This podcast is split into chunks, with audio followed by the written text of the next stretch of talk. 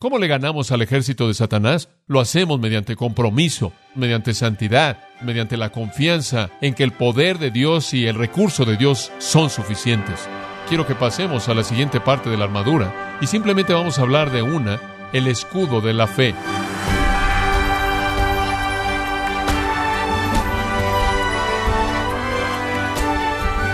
Bienvenido a su programa Gracias a vosotros con el pastor John MacArthur les habla su anfitrión Miguel Contreras. ¿Usted planea cómo tomar precauciones si estuviera acampando solo en un lugar despoblado? Y tal vez es una situación que nunca enfrentará. Pero, ¿cuál es su plan para enfrentar los peligros diarios de la vida cristiana? El día de hoy John MacArthur le muestra cómo protegerse de los ataques espirituales, parte de la serie La armadura del creyente, en gracia a vosotros. Regresamos a Efesios capítulo 6 y estamos estudiando esta sección maravillosa de la armadura del cristiano. Quiero leerle el capítulo 6 versículos 10 al 17. Por lo demás, hermanos míos, fortaleceos en el Señor y en el poder de su fuerza. Vestíos de toda la armadura de Dios, para que podáis estar firmes contra las acechanzas del diablo, porque no tenemos lucha contra carne y sangre, sino contra principados, contra potestades, contra los gobernadores de las tinieblas de este siglo, contra huestes espirituales de maldad en las regiones celestes. Por tanto, tomad toda la armadura de Dios, para que podáis resistir en el día malo, y habiendo acabado todo, estar firmes. Estad, pues, firmes, ceñidos vuestros lomos con la verdad, y vestidos con la coraza de justicia, y calzados los pies con el apresto del Evangelio de la paz sobre todo, tomad el escudo de la fe, con que podáis apagar todos los dardos de fuego del maligno. Y tomad el yelmo de la salvación y la espada del Espíritu, que es la palabra de Dios. Ahora aquí tenemos el gran texto en el libro de Efesios que delinea la guerra del cristiano. Los primeros tres elementos son para preparación a largo plazo. Los últimos tres son para preparación inmediata. Esto realmente es lo que debe usted tomar cuando arrecia la batalla. Ahora, claro, si usted está comprometido, usted trae el cinto puesto y tiene santidad absoluta en su vida, y su coraza está puesta y usted tiene confianza en el poder de Dios, usted está de pie con sus pies calzados con la preparación del Evangelio de la Paz. Eso parecerá ser suficiente y realmente lo es.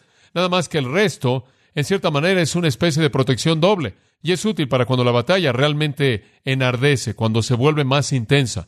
Ahora el resto, usted lo trae puesto todo el tiempo y un creyente no debe tener que volverse a comprometer. Pero cuando las flechas comienzan a volar en una fuerza masiva, entonces debe tener el escudo de la fe. Entonces se coloca el casco de la salvación y entonces toma la espada del Espíritu. Es algo así como ver a un jugador de béisbol que se sienta ahí en la banca y cuando se va a sentar a la banca no se quita el uniforme. Continúa con el uniforme puesto. Sigue con las protecciones puestas. Probablemente también tiene las rodilleras puestas. Él también trae puestos sus tacos, sus tenis especiales. Pero cuando llega el momento de batear, él se pone el casco y él toma el bat. ¿Por qué? Porque él ha estado preparado. Pero ahora toma sus armas de esta guerra para la batalla. Lo ve sucediendo en un juego de fútbol americano. El jugador se sienta ahí en la banca, se quita el casco y demás, y cuando entra al juego se lo vuelve a poner y se lo quita, y esa es esencialmente la distinción que el apóstol está mostrando aquí. Hay algunos elementos a largo plazo de preparación, y algunos para estar listos de manera inmediata conforme la batalla se vuelve más intensa. Y entonces, encima de los primeros tres, los cuales están amarrados, en cierta manera están en su lugar, son inamovibles, vienen estos tres, los cuales son tomados por la mano para el momento inmediato de la batalla. Y eso es algo maravilloso. Amados, pensar en esto. ¿Sabe una cosa? Dios está ocupado en proteger doblemente a sus hijos. Habría sido suficiente tener confianza en el poder de Dios con el calzado apropiado. Habría sido suficiente tener la coraza de justicia. Habría sido lo suficiente el tener el cinto del compromiso. Habría sido suficiente el tener la coraza de justicia, suficiente tener el cinto del compromiso, pero Dios nos da una protección doble, lo cual es tan maravilloso y es como Él. Estaba pensando en Juan 10, en donde dice que nuestras vidas están en la mano de Cristo. Somos sus ovejas y Él nos ha colocado en la mano del Padre y nadie nos puede sacar de ahí. Entonces usted tiene a Dios y a Cristo, ambos, aferrándose al creyente, ambos asegurando al creyente, escondiéndonos juntos. Y entonces este sentido doble de protección no es raro, en la manera de pensar de Dios, y así también el soldado cristiano tiene una protección doble del enemigo. Cuando la batalla se vuelve más intensa y las flechas comienzan a volar, él toma el escudo de la fe. Ahora, ¿para qué es? Versículo 16, con que podáis apagar todos los dardos de fuego del maligno. Entonces, le digo una cosa, sea lo que sea, va a cumplir con lo que tiene que hacer, ¿verdad? Sea lo que sea el escudo de la fe es suficiente. Usted inclusive podrá decir que es la única parte de la armadura que usted necesita. Así de amplio es, pero es una protección doble. Todos los dardos de fuego son apagados. Ahora, ¿de dónde vienen? Al final del versículo 16 usted ve el maligno en algunas versiones. El griego es el maligno, el maligno, quien es Satanás. El maligno, literalmente, poneros significa el malo, el vil, el miserable. Satanás está disparando y usando a sus demonios para disparar todos estos dardos de fuego y estamos apagándolos con el escudo de la fe. Ahora quiero que note ese término, el maligno o el malo. Nos recuerda que esta batalla no es contra una filosofía, es contra un ser personal. En el periódico LA Times había un artículo escrito por John Dart evaluando un nuevo libro escrito por un hombre llamado Jewett, quien está diciendo que todas esas personas que están hablando de la venida de Jesucristo realmente están representando de manera equivocada la Biblia y representando de manera equivocada la verdad. Él ha escrito un libro para atacar todo eso. Y una de las cosas que él dice en el libro es que realmente no hay un diablo real. Eso no es verdad. ¿Por qué? Lo tenemos aquí el maligno en el versículo 11. El diablo es mencionado. No hay duda acerca de esto. Él es la fuente. No estamos peleando contra algo abstracto, impersonal. Cuando los jóvenes salen, como los nuestros anoche en un retiro de Platón, un lugar de inmoralidad vil, no están peleando contra una filosofía, están peleando contra un ser. Cuando usted y yo escribimos cartas para detener los derechos de los homosexuales, cuando escribimos cartas para detener el aborto, no estamos peleando contra algún tipo de abstracción filosófica impersonal, estamos peleando en contra del diablo y sus demonios, quienes están involucrados de manera activa en un ataque agresivo en contra de la verdad de Dios y la persona de Dios y el pueblo de Dios. Y entonces eso es lo que Pablo ve aquí. Esto apaga los dardos de fuego del maligno. Ahora necesitamos preguntarnos, ¿qué son los dardos de fuego? ¿Qué es lo que estamos tratando de detener? Bueno, en la batalla de esos días, los arqueros sacaban sus flechas y le colocaban un material, alguna bola de algodón o algo, algo semejante en la punta, y era mojada en una sustancia y se quemaba de manera lenta pero muy caliente. Y metían eso en esa sustancia y antes de que dispararan la flecha, la encendían. Y cuando llegaba su blanco, salpicaba esta sustancia y prendía con pequeños incendios la ropa del soldado o en donde había caído y lo quemaba, quizás o fuera lo que fuera el objetivo que tenían en mente si estaba hecho de madera. Y entonces esto es lo que estaba en la mente de Pablo. Y al tener este escudo cubierto de metal o de la piel que extinguía estos dardos, podía haber protección. Ahora, ¿qué son los dardos de fuego de Satanás? Bueno, es simple, ¿no es cierto? Son tentaciones seductoras, engañosas, eso es todo. Él simplemente se está refiriendo a tentación. Satanás dispara flechas de impureza, flechas de egoísmo, duda, temor, desánimo, lujuria, avaricia, vanidad. Todo se reduce a los deseos de la carne, los deseos de los ojos y la vanagloria de la vida. Él literalmente bombardea al creyente con las flechas, los dardos de fuego de la tentación engañosa, para motivar en nosotros respuestas malas, que no agradan a Cristo, que son impías. Y la única defensa que tenemos en este punto, Pablo dice, es el escudo de la fe. Porque algunas veces simplemente llueve tentación. Vivimos en un mundo en donde realmente así es, realmente a todo nuestro alrededor, y debemos tener el escudo de la fe. Ahora, ¿qué quiere decir con el escudo de la fe? Entendemos el retrato romano, tenemos el retrato del ejército y las flechas que están volando por todos lados. ¿Por qué la fe es un escudo contra la tentación? ¿Cómo es que la fe apaga las flechas? ¿Cómo es que la fe asegura la victoria? Bueno, en primer lugar, permítame decir que el término fe se refiere a creer en Dios. Y esa es la médula, el meollo de la fe cristiana. Ese es el fondo de todo lo que creemos, todo a lo que nos aferramos, todo aquello en lo que confiamos. El todo del cristianismo es un acto de creer que Dios es y que Él es galardonador de los que le buscan. Creer que Él escribió la Biblia, creer que Cristo es Dios, creer que Él murió, creer que Él resucitó, creer que Él va a regresar, creer que por creer podemos entrar en su reino. Todo. Esa es la razón por la que Habacuc 2.4 dice, el justo por la fe vivirá. Romanos 1.17 dice, el justo por la fe vivirá. Gálatas 3.11, el justo por la fe vivirá. Hebreos 10, el justo por la fe vivirá. Ahora, cuando Dios dice algo tantas veces, usted entiende el mensaje. El justo por la fe vivirá. La fe es nuestra vida. Es cuestión de creer en Dios. Ahora, toda persona vive por algo. Toda persona tiene fe en algo. se mete en su auto y tiene fe en que lo va a llevar a donde usted quiere ir sin que explote. Muchas personas se suben en un avión de American Airlines con fe de que van a terminar en Los Ángeles. Una dama dijo, tengo que llegar a Los Ángeles, tengo que llegar a Los Ángeles, tengo que llegar a Los Ángeles. Un hombre le dio su asiento. Ella tenía toda la fe en el mundo. No solo estamos hablando de eso, como el hombre en el anuncio de la revista, tenían esta máquina enorme que movía tierra, eso enorme, y el hombre está ahí con sus brazos cruzados así y dice, lo llamo fe, porque ella puede mover montañas. Bueno, usted puede tener fe en esa máquina, usted puede tener fe en un avión. Siempre me acuerdo leer en el Reader's Digest acerca de la gente que tomó el agua en la ciudad de Kansas. Les llegaba por medio de algún tipo de sistema de tubería que salía de un tanque enorme de reserva. Y lo que fue fascinante en todo esto es que vaciaron el tanque de reserva y después construyeron otro sistema y encontraron todo tipo de animales muertos en el fondo del tanque de reserva y a todo mundo le dio disenteria retroactiva. Una cosa es vivir por fe, pero más vale que su fe esté en lo correcto. Oliver Wendell Holmes, con el pecho en alto, dijo un día, y todo el mundo pensó que fue una gran afirmación, él dijo, es fe en algo que hace que la vida valga la pena vivir. ¿Fe en algo? ¿No es fe en algo? Un pequeño niño que jugaba en las ligas menores le dijo a su mamá y le dijo, mamá, creo que vamos a perder el juego de hoy. Ella dijo, no, no, hijo, piensa de manera positiva. Muy bien, yo estoy seguro de que vamos a perder el juego hoy. La fe tiene que ser algo en lo que vale la pena creer. ¿Qué es fe? Fe es creer en Dios. Ahora, escuche esto, creer en Dios. Y todo dardo de fuego que Satanás jamás disparó fue una mentira, ¿verdad? Y si usted la creyó y si yo lo creí, le creímos a él y no a Dios. Cuando el gran misionero John Payton estaba traduciendo las escrituras para la gente de las islas del Mar del Sur, encontró que no había una palabra en su vocabulario para creer, no había una palabra en su vocabulario para confiar o tener fe. Él no tenía idea alguna de cómo podría expresársela a ellos debido a que no tenían palabra para expresarlo. Un día, conforme él estaba traduciendo en su pequeña choza, una persona del lugar entró corriendo, llegó corriendo rápidamente y entró corriendo por las escaleras y entró corriendo al estudio de Peyton y Peyton estaba en una silla y él le dijo a, Juan, John Peyton, eh, me da tanto gusto descansar mi peso entero en esta silla. Y John Peyton dijo, tenía mi palabra, la fe es descansar su peso entero en Dios.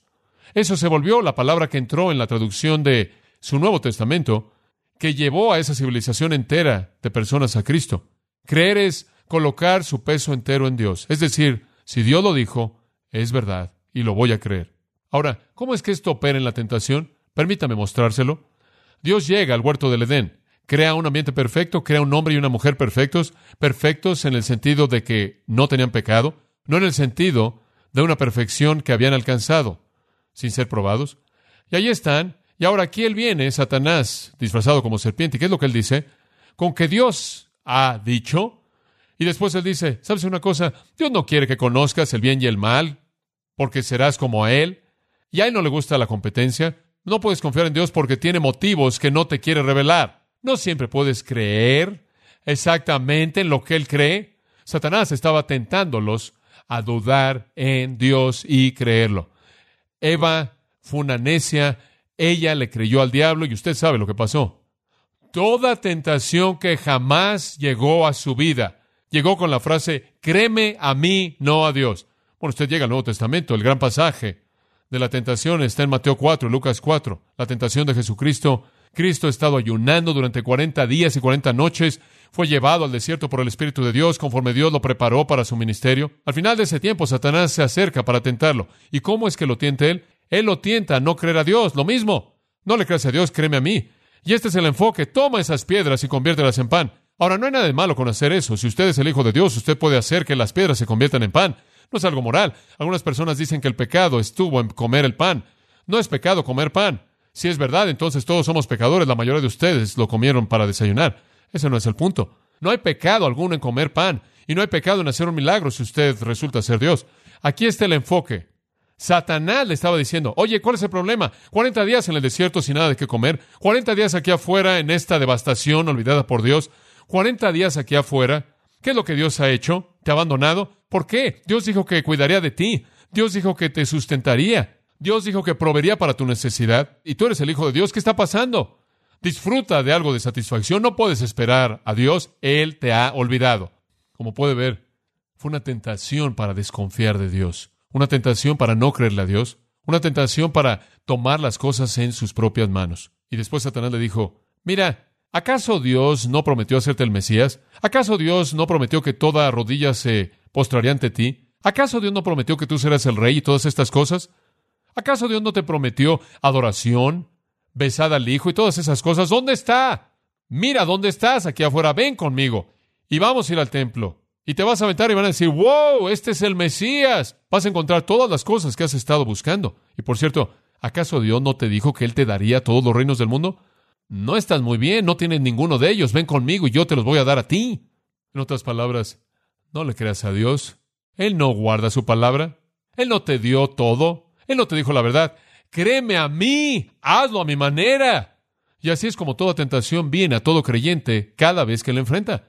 Satanás viene y dice, oh sí, yo sé que la Biblia dice que no debes tener relaciones sexuales con alguien afuera del matrimonio, pero es divertido.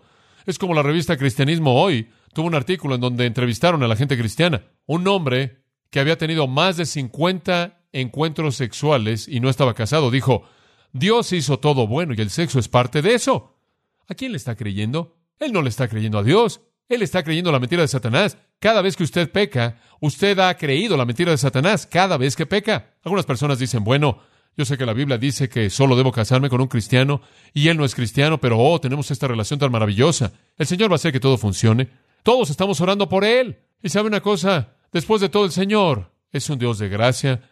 ¿Y sabe usted lo que ha hecho? Dios dice, no lo hagas. Satanás dice, hazlo, hazlo, hazlo. ¿A quién le creyó usted? A Satanás. A Satanás. Dios dice, no le hagas eso, no le hagas esa corrupción enfrente de ti, no leas esa revista sucia, no vayas a ver esa película sucia, no hagas trampa en tus impuestos, no hagas eso en la oficina que está mal, no deduzcas algo que realmente no tienes en tus gastos, no hagas eso. Satanás dice, hazlo, hazlo, vas a tener un poco más de dinero, vas a tener un poco más de emoción. ¿A quién le cree usted cuando peca? Usted le cree al diablo. Es el fondo. Es tan simple. Cuando usted peca, usted le cree a Satanás. Cuando usted obedece, le cree a Dios. Ese es el fondo. Y el escudo es la protección doble. Yo le creeré a Dios, dijo Cristo. Vete, Satanás. Dios me va a alimentar cuando esté listo. Y Dios me va a ungir como Mesías cuando Él esté listo. Y Dios me va a dar los reinos del mundo cuando Él esté listo. En sus términos, no te voy a creer a ti.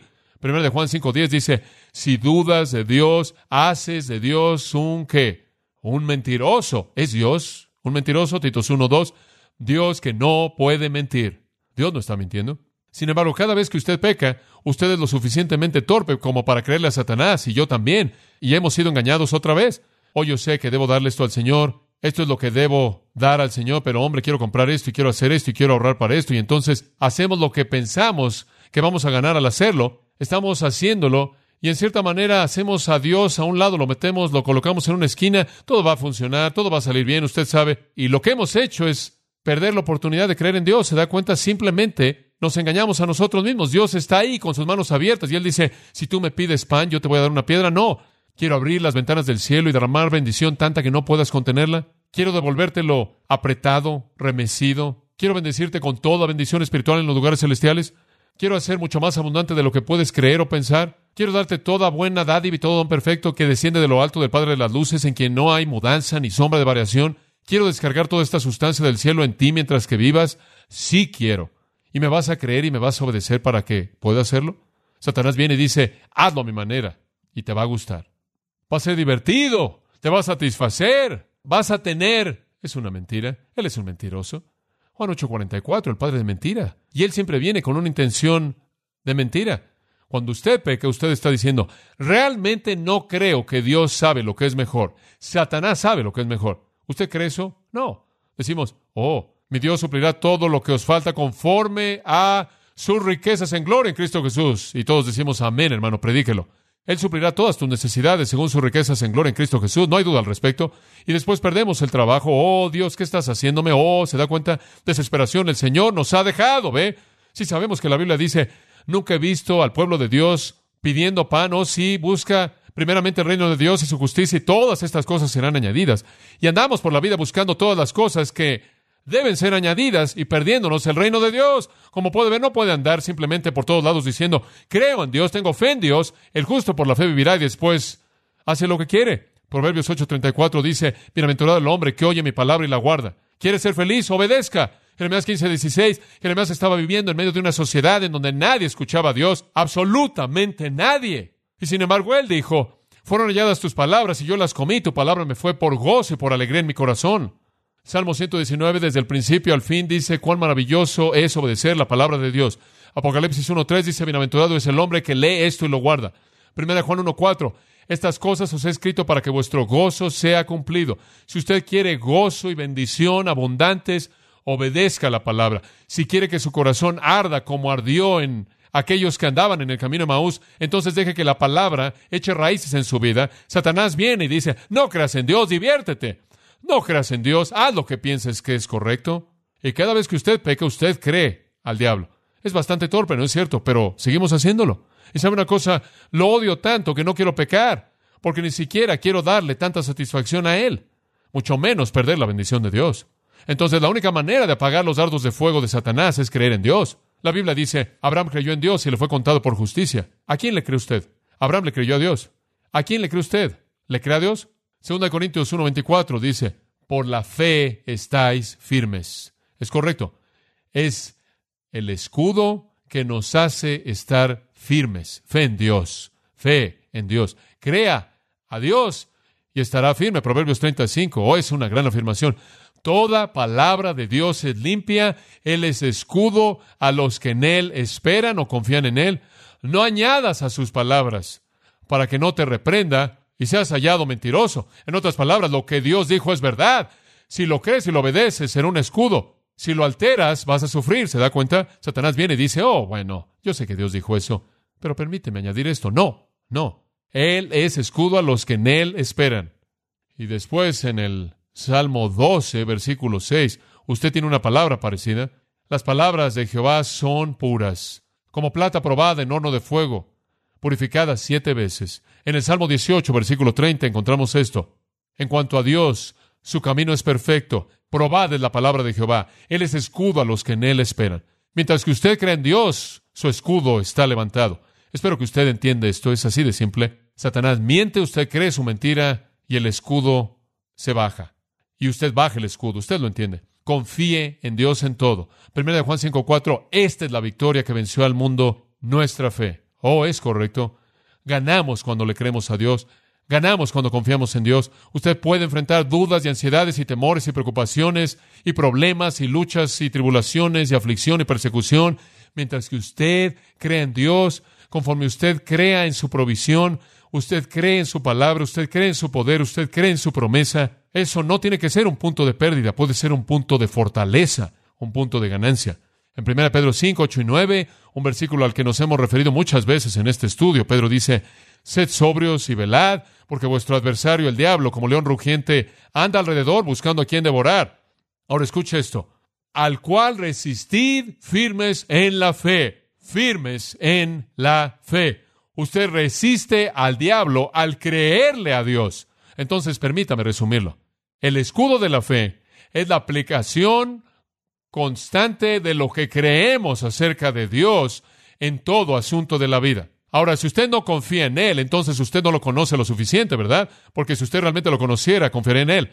O entre más conoce usted a Dios, más profundo entra al corazón de Dios, más conoce su verdad, la palabra de Dios, más meditará en su persona y en sus oraciones y tiempos de meditación, más conocerá a Dios, mayor será su confianza en Dios, y entre mayor sea su confianza en Dios, será menos probable que usted no le crea. Entonces todo se remonta, como todo en la vida cristiana, su relación con Dios. Está ahí, está en la profundidad, en el corazón. Si usted ama a Dios con todo su corazón, alma, mente y fuerzas.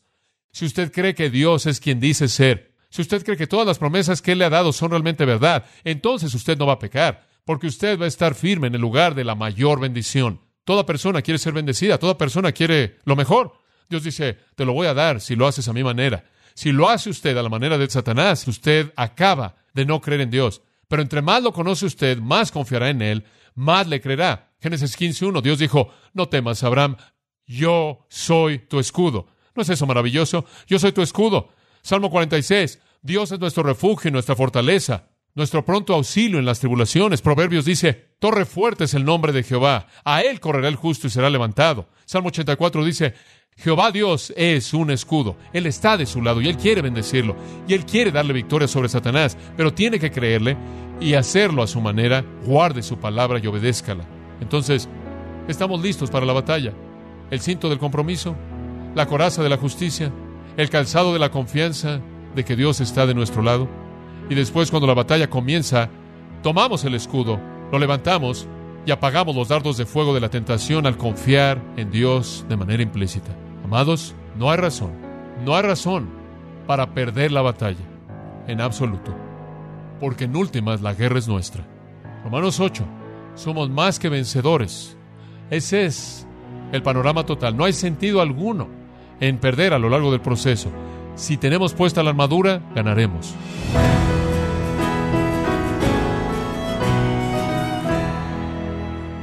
John MacArthur nos enseñó acerca de la pieza de la armadura usada contra el miedo, la duda y las tentaciones. Parte de la serie La armadura del creyente, aquí en gracia a vosotros. Estimado oyente, nos complace anunciar la conferencia Expositores 2019, que se llevará a cabo los días viernes 27 y sábado 28 de septiembre en Los Ángeles, California. En esta ocasión el tema será Proclamando el Evangelio verdadero. Grace Community Church ha diseñado esta conferencia anual para fortalecer a la iglesia local a través de la capacitación de sus líderes. El pastor John MacArthur y Paul Washer serán dos de los predicadores principales de esta conferencia Expositores 2019. Para mayor información e inscripciones de la conferencia Expositores 2019, visite conferenciaexpositores.org. Repito, conferenciaexpositores.org. Y también le recuerdo que puede descargar todos los sermones de esta serie La armadura del creyente, así como todos aquellos que he escuchado en días, semanas o meses anteriores en gracia.org. Si tiene alguna pregunta o desea conocer más de nuestro ministerio, como son todos los libros del pastor John MacArthur en español o los sermones en CD que también usted puede adquirir, escríbanos y por favor mencione la estación de radio por medio de la cual usted nos escucha en gracia a vosotros. Es importante conocer no solo el país y ciudad de donde usted nos escucha, sino también la radio. Para quienes contactan nuestro ministerio por primera vez, pueden solicitar una copia del mensaje de promoción sin costo alguno, un mensaje por oyente únicamente. Si usted vive en los Estados Unidos o Puerto Rico, escríbanos a Gracia Vosotros, P.O. Box 4000, Panorama City, California 91412. O puede escribirnos a través del siguiente correo electrónico radio arroba gracia punto org. Y en nuestra oración que Dios haya obrado en su vida y hablado a su corazón, desafiándole y ministrándole por medio de la enseñanza de su palabra. Y tenga presente que sus oraciones son vitales y que puede ofrendar a gracia a vosotros yendo a nuestra página en gracia.org.